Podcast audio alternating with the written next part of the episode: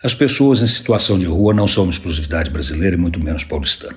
Aqui, elas se multiplicam numa velocidade impressionante, ocupando as mais variadas regiões da cidade, mas na origem tem um problema que ninguém conseguiu resolver: a falta de moradia para toda a população.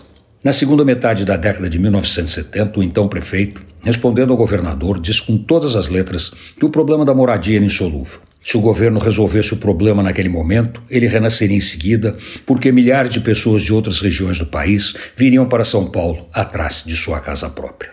Aí mora uma parte enorme do nó da moradia. Milhares de brasileiros nascidos em outros estados migram para São Paulo porque, ainda que morem numa favela, é melhor do que ficar em seus estados de origem. Para gravar o drama, o desemprego e a situação de pobreza de mais de 100 milhões de brasileiros colaboram para o quadro, colocando nas ruas famílias inteiras que perderam suas condições de sobrevivência e moradia.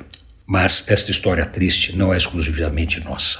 Quem duvidar, basta ir aos Estados Unidos e andar pelas ruas de Los Angeles, quem sabe a cidade mais rica da Califórnia, ou caminhar por Paris ou Londres. Em Paris, a imensa maioria das pessoas em situação de rua é de imigrantes ilegais, mas na Inglaterra há um alto número de ingleses morando nas ruas e não há nada que indique uma mudança no quadro. O mundo passa por um momento terrivelmente complicado. Nele, os mais ricos ficam mais ricos e os mais pobres ficam mais pobres. Está completamente errado e temos que encontrar uma solução.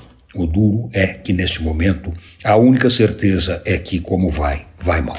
Antônio Penteado Mendonça para a Rádio Dourado e crônicasdacidade.com.br.